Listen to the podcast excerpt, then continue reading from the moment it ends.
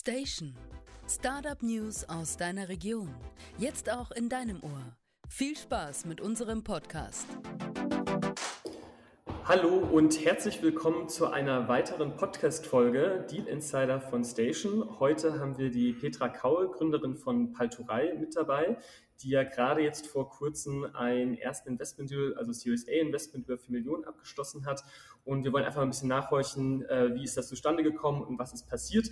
Ähm, Bevor wir äh, ins Gespräch einsteigen, ähm, wir wollen ähm, unseren Podcast ein bisschen so gliedern, dass wir ganz kurz über Startup sprechen und über Petra, wer sie so als Mensch ist und dann nochmal genauer einsteigen, quasi was der Deal, ähm, was die Deal Insights waren. Also wie ist der zustande gekommen? Äh, wie waren so die Verhandlungen? Gibt es vielleicht ein, zwei Learnings auch, die man mit den Zuhörerinnen auch teilen möchte? Und was wird jetzt natürlich auch mit dem Geld gemacht? So, bevor wir jetzt aber äh, mit Kurzvorstellung Startup einsteigen, Petra, äh, vielleicht noch eine kleine Icebreaker-Frage. Ähm, was war denn dein letztes Urlaubsziel vor Corona? um Gottes Willen. Es gab ein Leben vor Corona. Daran kann ich mich schon fast gar nicht mehr dran erinnern. Ähm, Weiß ich gar nicht mehr, wo wir zuletzt waren, ehrlich gesagt. Also wir sind relativ viel unterwegs äh, mit der Familie, äh, weil mein Sohn im Motorsport tätig ist. Und ganz ehrlich, ähm, da bringt man Urlaub und diese Motorsportereignisse schon mal auch durcheinander. Äh, ich glaube, also richtig Urlaub Frankreich, würde ich jetzt mal so sagen. Es kann aber auch wo ganz anders gewesen sein. Mein Mann wird sich jetzt wahrscheinlich totlachen, wenn er das hört.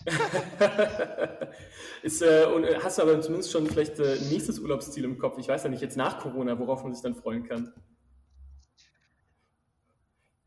Ähm, ja, also äh, nach wie vor steht an, das war geplant eigentlich für letztes Jahr eine große Italien-Rundfahrt. Wir wollten äh, einmal äh, mit dem Wohnmobil quer durch Italien und dafür wollte ich dann auch mal eine längere Zeit ähm, äh, ja, mich aus dem Büro verabschieden. Ähm, und das, was wir jetzt alle ja schon länger machen, nämlich Remote Work, wollte ich auch mal fabrizieren, aber ohne Corona eigentlich. Mhm. Und ähm, ja, die Italien-Tour, die steht nach wie vor an. Dieses Jahr wird es leider nichts. Aber ich hoffe ganz stark auf nächstes Jahr, dass wir dann wirklich mal sechs Wochen Italien uns äh, antun können. Das hört sich hervorragend an. Ich drücke die Daumen, dass es dann spätestens im nächsten Jahr klappt. Ja, vielen Dank auch nochmal, dass du ähm, dich bereit erklärt hast, auch dir die Zeit zu nehmen. Ich kann mir auch vorstellen, dass du ja aktuell auch schwer gefragt bist und äh, dir überlegen musst, wo schiebst du jetzt die ganzen Millionen rein? Ne? Nicht nur Italien-Urlaub, sondern auch ein bisschen Startup wahrscheinlich. und ähm, lass uns doch mal kurz anfangen. Ja, ja. Lass, Lass uns doch mal kurz anfangen, vielleicht mit ähm, einer ganz kurzen Vorstellung auch zur Palturei. Ähm, wie gesagt, auch ganz kurz und knapp. Einfach nur, was macht ihr, wie lange gibt's euch ähm, und was ist euer Produkt und wie funktioniert das? Genau, also geben tut's uns seit 2014. Dort sind wir ähm, gegründet worden und ähm, grundsätzlich ist die Idee, dass wir Unternehmen, unsere Kunden unterstützen äh, bei der Nutzung ihres eigenen Netzwerkes, weil jedes Netzwerk, nee, jedes Unternehmen, egal ob groß oder klein, hat letztendlich ein fantastisches Business-Netzwerk. Und ähm, also heutzutage verbindet man damit ganz häufig LinkedIn oder Xing ne, oder vielleicht sogar Facebook aus dem privaten Bereich eher. Ähm, aber äh, darüber hinausgehend die Unternehmen haben schon immer Netzwerke und wir helfen den Unternehmen, unseren Kunden, dieses Netzwerk systematisch zu nutzen. Das klingt jetzt erstmal vielleicht ein bisschen abstrakt, ist aber total handfest letztendlich. Also wir nennen das Ganze Graph Intelligence. Das ist ein Kunstwort. Ähm, weil es zum einen eben zeigt, Graph, das ist die, die Technologie, die wir nutzen. Wir nutzen eine Graphendatenbank und die Intelligence auf der Seite ist eben dieses Netzwerk, dieses, diese Graph-Datenbank auszuwerten und ähm, die Informationen äh, bereitzustellen. Und ja, also das war sozusagen die Kurzform. Du darfst mhm. gerne nachfragen, wenn du da jetzt. Ich habe mir, ich habe mir euer, ähm, ich, ich konnte mir erst auch nicht so viel drunter vorstellen. Ich habe mir dann euer Video angeguckt und habe das dann auch ähm, jetzt nochmal, glaube ich, besser mhm. verstanden. Also ihr macht ja auch wirklich, ihr macht hier quasi Verbindungen von Unternehmen sichtbar. Ähm, was ich mich gefragt hatte, also man sieht ja genau. dann, okay, ich möchte mit Unternehmen XY zum Beispiel einen Deal machen und man kann dann quasi bei euer Tool auch sehen, ja, was sind denn die Querverbindungen von diesem Unternehmen oder auch der einzelnen Personen sogar. Die Frage, die ich mir gestellt habe, also mega cool genau. und natürlich auch total spannend, das zu sehen, aber wie, woher bezieht ihr denn eigentlich eure Daten? Also wenn man das so sagen darf, oder ist das quasi das, das Big Secret? Aber mhm. das würde mich interessieren, mhm. wo, wie ihr da auf die ganzen Metadaten nee. kommt. Hm, äh, ne, also ein großes Geheimnis ist das nicht, weil letztendlich äh, beziehen wir die Daten aus den öffentlichen Registern. Die sind ja frei verfügbar, da kann letztendlich jeder reingucken. Das Problem bei diesen Registern, egal ob hier in Deutschland oder auch in anderen Ländern, ist letztendlich, dass diese Register immer den ein Unternehmen abbilden und dir die Informationen zu einem Unternehmen geben. Aber die Register geben eben nicht weiter, wie ist dieses Unternehmen vernetzt. Und was diese Register schon gar nicht machen, und das ist sozusagen dann die Magie, die ähm, Kantwert äh, oder Paltorei dann später oder jetzt Paltorei ins äh, Spiel bringt, ähm, dass wir eben die, ähm, das Netzwerk auswerten, auch über die Personen. Das heißt, ähm, wenn ich einen Geschäftsführer habe und der wechselt die Firma und ist dann anschließend in einer anderen Firma beschäftigt, dann hat er aber ja immer noch vermutlich ähm, ein gewisses Netzwerk zu seinem alten Arbeitgeber. Und genau diese Informationen, die sammeln wir, die verwerten wir und die analysieren wir. Und jetzt habe ich eben schon äh, von Kantwert geredet. Das ist nämlich letztendlich unser alter Name, äh, unser Gründungsname und der kam daher, dass wir gesagt haben, uns geht es eben nicht um die Bewertung eines einzelnen Knoten in so einem Netzwerk, sondern uns geht es um die Kante, also die Ver Verbindung, die Beziehungen in der Graphentheorie nennen sich Kanten und wir bewerten die Kanten und machen diese eben für unsere Kunden nutzbar. Und das kannst du für alle möglichen Einsatzfälle, also Vertrieb ist sozusagen, äh, ich sag mal, der positive Einsatzfall, dass man eben das Ganze vertrieblich nutzt. Ähm, ein, ähm, der, der, der Negativ-Einsatzfall, aber natürlich für unsere Kunden auch positiv, weil sie Geld sparen, wäre zum Beispiel zur Betrugserkennung. Ähm, mhm. Und das ist eben bisher in der Form so nicht ähm, am Markt existent. Spannend, wurde ja auch mit einem entsprechenden Investment jetzt belohnt. Ähm, was ist denn vielleicht auch, ähm, ich glaube, man hat jetzt einen ganz guten Einblick auch schon bekommen, was Paltorei macht und auch kann und welche Möglichkeiten es auch bietet. Was ist denn vielleicht auch nochmal ganz kurz so dein Werdegang? Ist es dein erstes Startup, was du gegründet hast? Und kommst du aus der, sage ich mal, auch irgendwie Daten und jetzt hast du schon über was Netzwerktheorie gerade auch gesprochen, so aus dieser Ecke? Oder wie bist du, sage ich mal, zu den Startup gekommen? Tja, das frage ich mich auch nach wie vor, wie das passieren konnte. also ich habe vielleicht nicht sogar den ganz klassischen Werdegang. Nee, ich komme äh, eigentlich aus einer ganz anderen Ecke. Also ursprünglich bin, bin ich eine Chemieingenieurin, die ähm, dann aber festgestellt hat, dass das im Labor stehen nicht so der Traum ähm, für mein restliches Berufsleben ist. Und dann bin ich ähm, äh, viele Jahre in der Beratung unterwegs gewesen. Ich war ähm, lange Zeit bei McKinsey, bin dann in eine kleinere Beratung gegangen und naja, irgendwann als Work-Life-Balance ähm, zu optimieren war, äh, wollte ich eben einfach auch mal wieder sesshaft werden und habe dann äh, eine ganz spannende Möglichkeit gehabt, bei der Schufa das B2B-Geschäft äh, mit aufzubauen. Und ähm, dort habe ich dann eben auch schon ähm, zwei von den Gründern von Paltorei kennengelernt, nämlich den Thilo Walter und unseren äh, IT-Chef, ähm, die beide ähm, ja letztendlich äh, die Idee hatten, eben mehr in Netzwerken zu denken und weniger in diesen einzelnen Knotenpunkten. Ich bin da nicht sofort äh, ähm, mitgegangen ähm, und war auch nicht von, äh, von Stunde Null äh, mit dabei, geistig schon, aber noch nicht mit an Bord, weil es einfach meine familiäre Situation zu dem Zeitpunkt nicht zugelassen hat. Und ähm, als das dann alles gepasst hat und dann bin ich mit an Bord gekommen und bin jetzt echt ähm, super happy damit, weil es echt ein spannendes Thema ist. Mhm. Das hört sich auch nach einem Gründerteam an, was mit sehr viel Erfahrung, schon auch einfach Berufserfahrung auch äh, gestartet ist. Ja. Ist ja immer die Frage, ne, so das typische Bild, was man von Gründerinnen so im Kopf hat, ja, irgendwie hier die, die quasi die äh, jungen Studis oder ähm, äh, sage ich mal, Teens, die dann quasi rausgehen und dann ihr, ihr äh, Digital-Startup aufbauen. Würdest du sagen, das war für euch jetzt ein Vorteil auch oder hast du auch gemerkt, wo ihr wirklich auch aktiv vielleicht von dieser Erfahrung auch profitiert habt oder ist es wirklich so Startup, da fängt eigentlich jeder bei Null an und was man da vor im Corporate-Bereich zum Beispiel gemacht hat, ist eigentlich gar nicht so viel wert? Hm.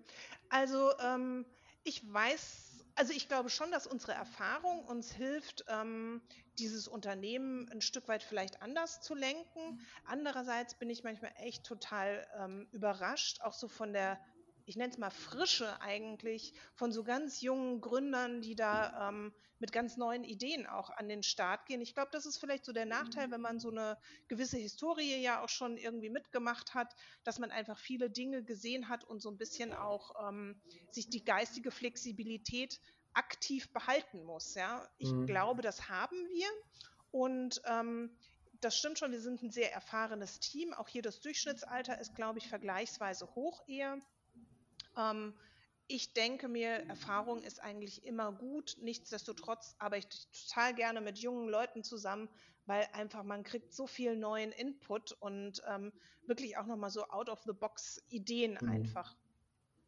Ja, man muss sich die, die geistige Flexibilität auf jeden Fall erhalten. Aber das hört sich auf jeden Fall äh, sehr spannend an und ähm, vielleicht auch jetzt äh, ein ganz guter Übergang. Also diese geballte Erfahrung auch in eurem Team und auch vielleicht diese, diese Bereitschaft, eben auch neu zu denken und jetzt ein neues Produkt an den Start zu bringen, hat euch ja jetzt auch an den Punkt gebracht, wo ihr jetzt eine Series A mit äh, über 4 Millionen äh, an Land gezogen habt. Gab es davor eine Art von Seed-Investment oder war das auch ein Vorteil, dass ihr alle natürlich schon mit Erfahrung auch Kapital gestartet seid? Also ihr seid erstmal äh, mit eigenen Mitteln, sage ich mal, äh, habt ihr die ersten Schritte gemacht und seid dann jetzt äh, wirklich dann in diese, diese Verhandlungen zum ersten Mal mit externem Kapital auch eingestiegen? Ja, ähm, ne, also es gab äh, 'ne ganze Reihe von, wir nennen es immer Friends and Family hauptsächlich, ähm, also Business Angel, die ähm, schon vorher in uns investiert haben. Hier sind auch eine ganze Reihe von Mitarbeitern investiert in das Unternehmen. Eigentlich die komplette Führungsmannschaft ähm, hat gesagt, ja Mensch, das ist so eine tolle Sache, da möchten wir eigentlich wirklich ähm, auch aktiv uns beteiligen. Ähm, über das Land Hessen ähm, äh, gibt es schon äh, länger eine Beteiligung. Und ich glaube, das hat jetzt vielleicht auch wieder was damit zu tun, dass wir doch ein relativ erfahrenes Führungsteam sind oder auch Gründerteam. Also wir haben sehr lange wirklich gesagt, okay, komm, wir machen äh, langsam und ähm, wir bauen das einfach hier Schritt für Schritt auf.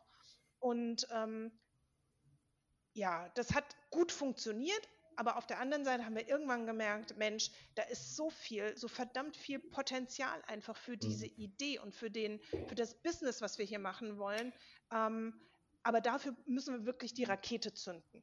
Und äh, das war dann so der Punkt, wo aktiv die Entscheidung bei uns gefallen ist. Lass uns über Friends and Family hinaus wirklich äh, nochmal nach einem größeren Investment suchen und ähm, ja auch nach professionellen Investoren, die uns auch einfach inhaltlich ein Stück weiterbringen.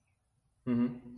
Die Rakete zünden ähm, heißt auch, sage ich mal, Ausdruck. Ich habe jetzt gelesen, ihr seid das erste Tool dieser Art, zumindest jetzt im deutschsprachigen Raum, wenn ich das richtig gelesen hatte.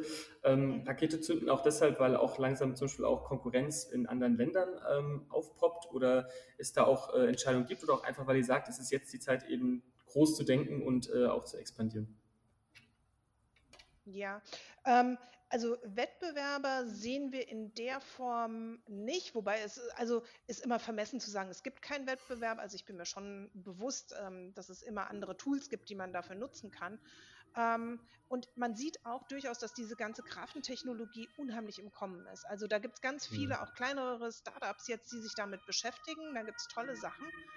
Ähm, für uns ist es eher mit Rakete zünden. Ich glaube, ab einem bestimmten Zeitpunkt musst du einfach wirklich ähm, auch nochmal stark investieren in Ressourcen, also sowohl bei uns in Ressourcen, sowohl Personal natürlich, aber bei uns spielen Daten eine ganz große Rolle. Und wir haben jetzt Anfang letzten Jahres haben wir in den USA eine Niederlassung gegründet und ganz ehrlich, den hm. US-Markt aus eigener Kraft sozusagen zu erschließen, das ist schon sehr anstrengend und ich glaube, ähm, da braucht es einfach nochmal diesen Raketentreibstoff, um, mhm. um, um das weiter zu beschleunigen. Mhm. Und ähm, also sehr verständlich auch dann die Entscheidung zu sagen, man holt sich Investoren mit dazu, was man ja auch raushört, dass es eben nicht nur um das Thema ähm, ja, Ressourcen ein oder mehr Ressourcen an Bord holen können geht, sondern eben auch ähm, inhaltlich jemanden zu haben oder ein, ein quasi Investorenteam zu haben, was einen weiterbringt oder halt Verbindungen herstellt. Lass uns doch mal auch noch mal ganz kurz auf die äh, Investorinnenstruktur schauen. Ihr habt jetzt ähm, die Series A gemacht, 4 Millionen Euro mit VR Ventures und äh, Future Industry Ventures. Ähm, und dann stand ja noch mal auch extra in eurem Pressebericht drin, äh, dass diese beiden wohl auch mit äh, dem VC-Dienstleister Redstone zusammenarbeiten. Jetzt habe ich da gleich mal zwei Fragen. Einmal, ähm, äh, Redstone ist ja nochmal auch eine besondere Art von, ne, Sie sagen ja VC as a Service oder Venture Capital as a Service. Das würde mich nochmal interessieren, mhm. was das genau bedeutet. Vielleicht auch, dass man das mal unseren Zuhörerinnen nochmal erklärt. Und ähm, als zweite Frage wäre ich dann auch interessiert, warum eben auch VR Ventures und warum Future Industry Ventures? Also was geben die euch vielleicht auch auf einer inhaltlichen Ebene mit, ähm, was andere vielleicht auch nicht tun? Mhm. Ja, also zu Redstone, ähm, ich glaube jetzt einfach aus unserer Perspektive herausgesprochen, ähm, was für uns gut war, war wirklich, die haben diesen kompletten Prozess gesteuert, ähm, haben auch die verschiedensten möglichen Fonds sozusagen ähm, ja, austariert und ähm, haben uns da auch in, in Kontakt gebracht. Und das war eine, eine äußerst angenehme Zusammenarbeit. Also jetzt auch so im Vergleich ähm, mit anderen Gesprächen und anderen, ich nenne es mal Vorgehensweisen, ähm, war das, glaube ich, extrem gut. Und ähm, Redstone hat ähm, eigentlich, also die passen unheimlich gut sowieso zu uns, weil die eben auch in Netzwerken denken. Und ich glaube, das ist eigentlich so das, wo der gute Fit jetzt erstmal zwischen Redstone und uns war, dass die unser Geschäftsmodell extrem schnell verstanden haben und verstanden haben, was da so drin ist. Weil, ähm, also das muss ich sagen, das ist jetzt auch vielleicht so eine Spezialität hier von, von in, in Deutschland. Ähm, einfach der Markt für so eine Art von Software, die wir anbieten, ein, eine, eine Plattform-Software, eine B2B-Software, ähm, das ist für, auf der, bei der Investorensuche immer sehr erklärungsbedürftig und nicht mhm. jeder Investor, würde ich sagen, äh, fühlt sich damit gleich wohl. Ich glaube, das ist nochmal was anderes, wenn man äh, in den USA zum Beispiel unterwegs ist. Hier in, in Deutschland ist unsere Erfahrung eben, ähm, es gibt, glaube ich, großartige Investoren für B2C-Software, ja, für Konsumentensoftware. Ähm, Im B2B-Bereich wird es dann schon ein bisschen schwieriger. Und da mhm. kam eben Redstone, für uns war das wirklich der per perfekte Fit. Mhm. Und um auf die beiden äh, Fonds einzugehen, äh, so, die, die dahinter stehen, ähm, genau, das ist einmal die VR Ventures. Ähm, da stecken letztendlich die, äh, eine Reihe von Volks- und Raiffeisenbanken ähm, dahinter, die sich zusammengetan haben und hier in Unternehmen investieren, die eben in diesem Finanzsektor unterwegs sind. Und also bei uns und bei unserer Kundenstruktur sind eben schon viele Banken vertreten, zwar auch ähm, Industrieunternehmen, also wir haben keinen ausgesprochenen Branchenschwerpunkt, aber für Banken ist es ein sehr ähm, mächtiges und interessantes Tool. Insofern ist das jetzt einerseits für den Investor, glaube ich, ganz interessant, in uns zu investieren und andererseits für uns natürlich, einfach um hier in dem Volks- und Raiffeisenbanken-Segment nochmal ein, ein, ein tolles Netzwerk für uns zu erschließen. Und mhm. ähm, ja, genau. Dann haben wir als zweiten Investor den, den Future Industry oder die Future Industry Ventures. Ähm, da steckt die Softbank dahinter. Das ist ja ein japanischer ähm, ja, Telekommunikations-Medienunternehmen. Und ja. ähm, die investieren hauptsächlich eben ganz anders jetzt als VR Ventures, äh, eben in, in Industrieinnovationen. Und ähm, die haben so als ein großes Stichwort, wo wir total gut reinpassen, Connectivity, also die Vernetzung von Entitäten. Das kann sowohl sowas wie IoT sein, aber bei uns geht es ja um die Vernetzung von Geschäftspartnern. Mhm. Und ähm, das in einem internationalen Kontext macht einfach auch nochmal diesen Investor für uns äh, total interessant. Mhm. Und sind die beiden Investoren dann quasi zu gleichen Teilen eingestiegen oder gab es da äh, mit äh, VR Ventures dann eben dann äh, einen Lead-Investor und die anderen sind noch, haben noch angestückelt, sage ich mal? Nee, die, äh, die, sind zu gleichen Teilen eingestiegen. Und, und die Rolle von Redstone ist dann quasi wirklich, äh, die konzentrieren sich ausschließlich auf das Matching von den Startups eben dann mit den entsprechend passenden Investoren oder Fonds, die es gibt.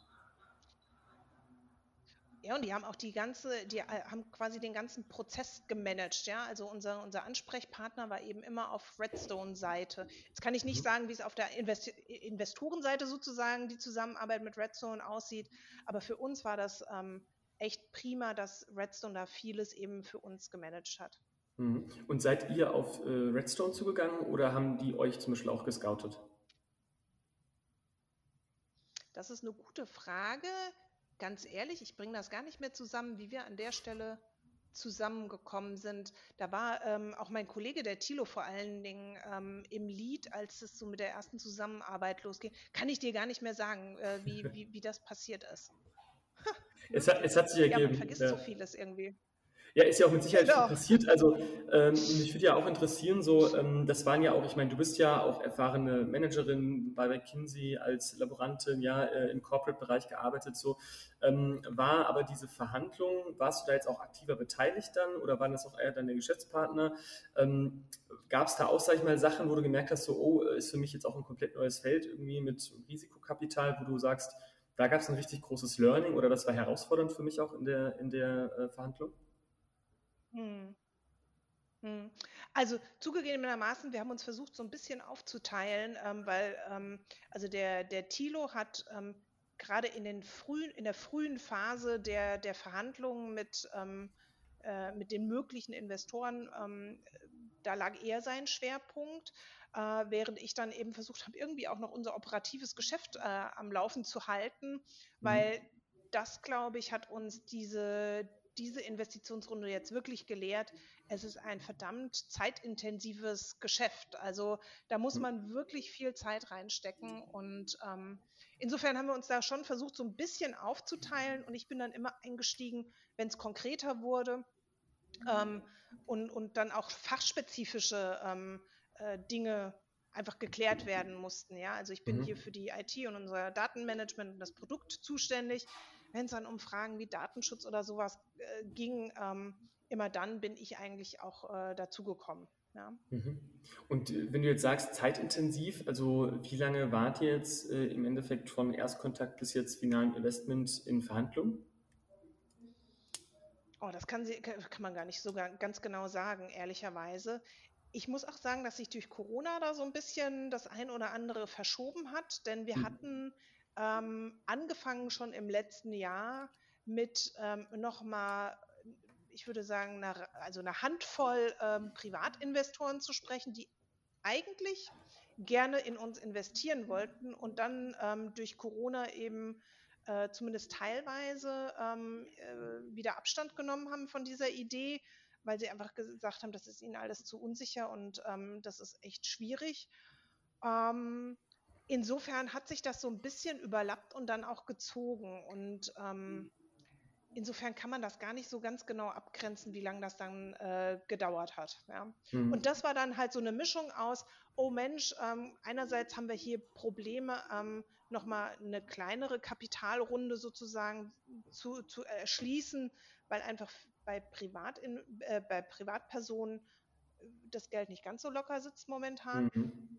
Und andererseits auch nochmal die, der strategische Entschluss, nee, wir wollen wirklich nochmal das Wachstum einfach größer gestalten und ähm, wollen hier einfach nochmal ein Stückchen auch professioneller werden. Hm.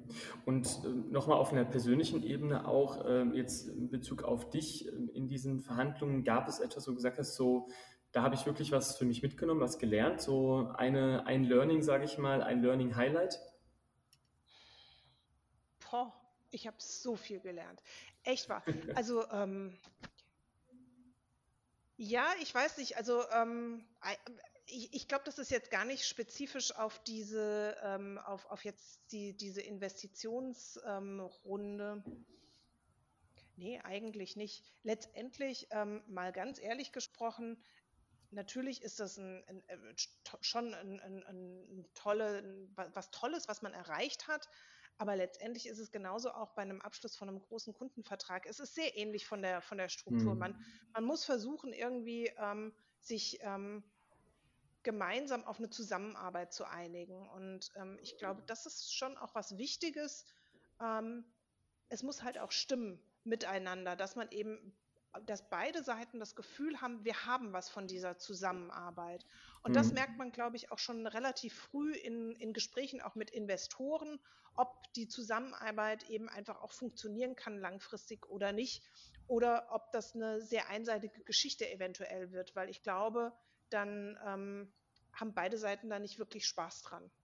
Mhm. Ja, absolut nachvollziehbar. Was ähm, eben, was du auch sagst, man muss was davon haben. Ähm, nur zu sagen, ich möchte quasi Rendite, hätte euch wahrscheinlich auch nicht gelangt als, als äh, Value Proposition. Ähm, umgekehrt gab es vielleicht auch einen Punkt, ähm, wo du gemerkt hast, bei einem der beiden äh, Hauptinvestoren jetzt, ähm, da haben sie direkt, das war so der, der, der Klick-Moment, wo sie wirklich angebissen haben, so irgendwie eine Value Proposition, die ihr als Unternehmen liefern konntet, die dann plötzlich wirklich was ausgelöst hat? Oder war das eher so dieses beständige, man hat sich diesem Ziel angenähert, man hat Sicherheit, Vertrauen aufgebaut? Ähm, wie würdest du das beschreiben? Ich glaube eher zweiteres. Also den Klick-Moment, den gab es, glaube ich, in der Form das müssten wahrscheinlich die, die, die, die, jeweilige, die andere Partei sozusagen sagen. Ich glaube, den Klickmoment, den gab es so nicht. Ich, glaub, ich glaube, dass das ja schon auch ein, ähm, ein, ein, sehr standardisierter Prozess auch jetzt aus Investorenbrille ist und ähm, ich glaube, nee, mü müsste man jetzt ehrlich wirklich die andere Partei fragen. Was ansonsten ähm, häufig bei unseren Kunden jedenfalls ähm, so ein Klickmoment ist, ist, wenn man die, ähm, die Visualisierung zeigt, die wir bieten. Mhm. Und lustigerweise, das war vielleicht jetzt so ein Learning vielleicht auch, ähm, das haben wir, an, haben wir diesmal das erste Mal weggelassen, ähm, weil wir gesagt haben, lass uns mal nicht nur auf diese Visualisierung fokussieren, die einfach schnell Begeisterung hervorruft, sondern lieber eben genau eben nicht diesen Klickmoment nutzen, sondern genau eben mit Argumenten überzeugen und eher eben mit ähm, äh, ja, der Value Proposition, die der Investor versteht und die er gut findet. Ja. Hm. Verstanden. So, ich würde sagen, ähm, wir sind ja schon bei 26 Minuten. Jetzt wäre es natürlich nochmal spannend. Du hast ein bisschen erzählt, wie kam der Deal zustande, was waren die Gründe dafür. Ähm, was ist denn jetzt auch äh, der Ausblick, sage ich mal? Also was wollt ihr mit dem Geld, was ihr jetzt bekommen habt, auch machen? Ich habe gelesen äh, oder das auch schon gesagt, ne, es gibt eine Dependance mittlerweile in den USA. Ähm, vielleicht, wo ist die eigentlich in den USA? Äh, die ist in ähm, Pittsburgh. In Pittsburgh, okay. Interessant, kannst du vielleicht auch gleich nochmal erzählen, warum auch Pittsburgh? Ähm, Gibt es ja bestimmt auch einen guten Grund für.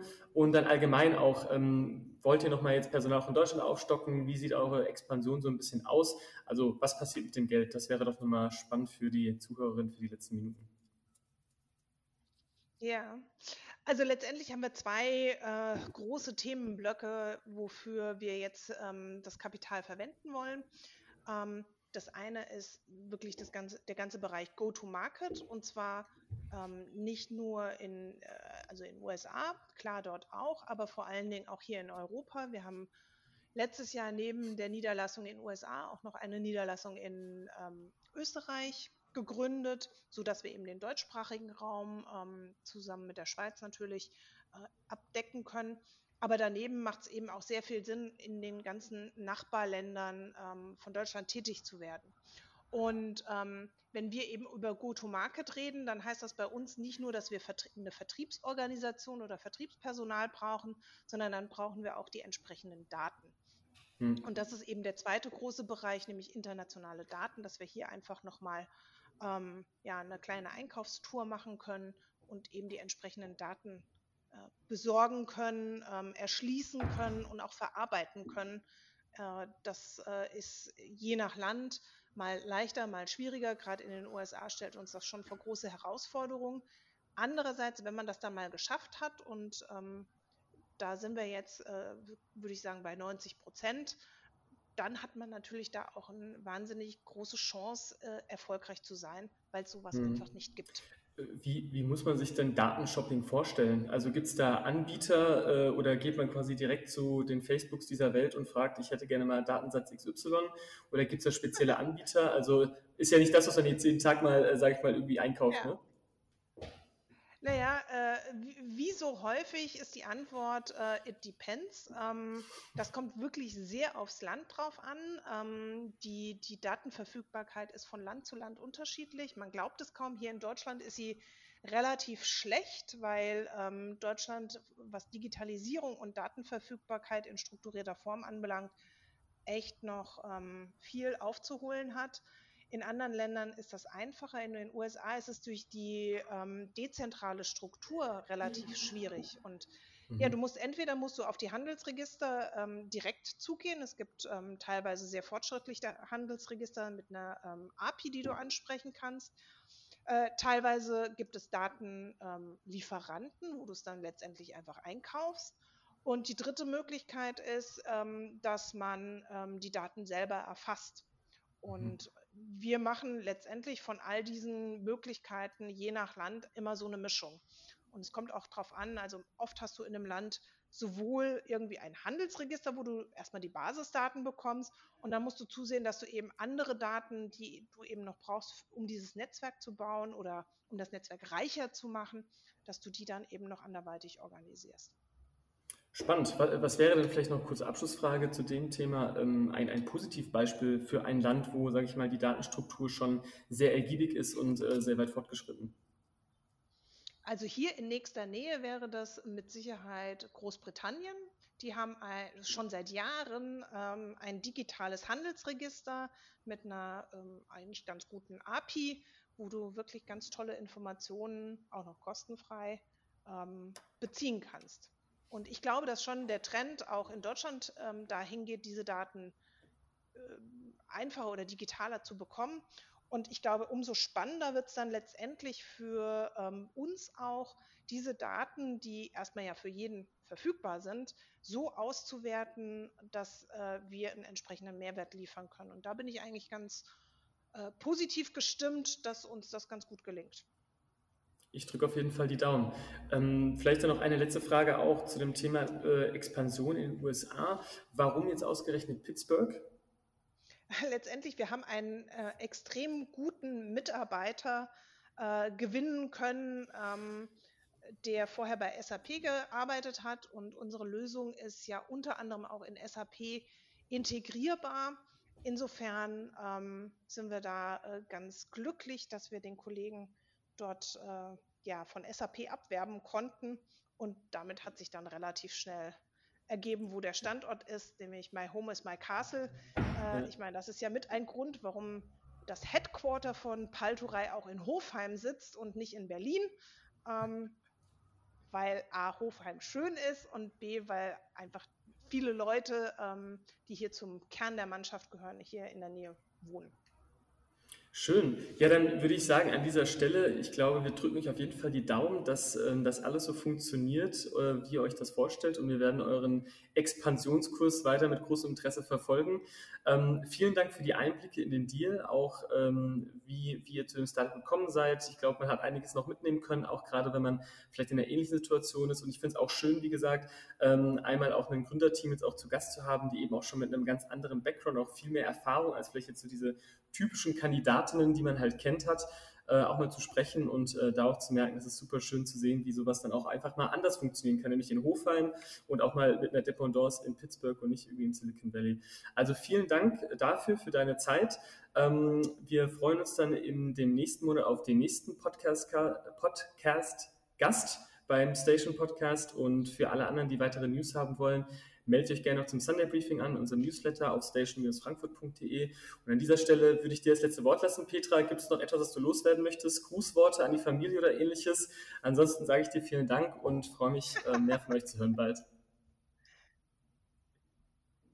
Na, ich bedanke mich bei dir, Fabian. Also es war echt toll, ähm, hier zu Gast zu sein und würde mich natürlich freuen, wenn diese Reihe der äh, Rhein-Main-Gründer noch sehr lange und sehr spannende Themen hervorbringt. Das würde uns ebenfalls freuen. Vielen Dank, dass du mit dabei warst. danke dir. Tschüss. Ciao.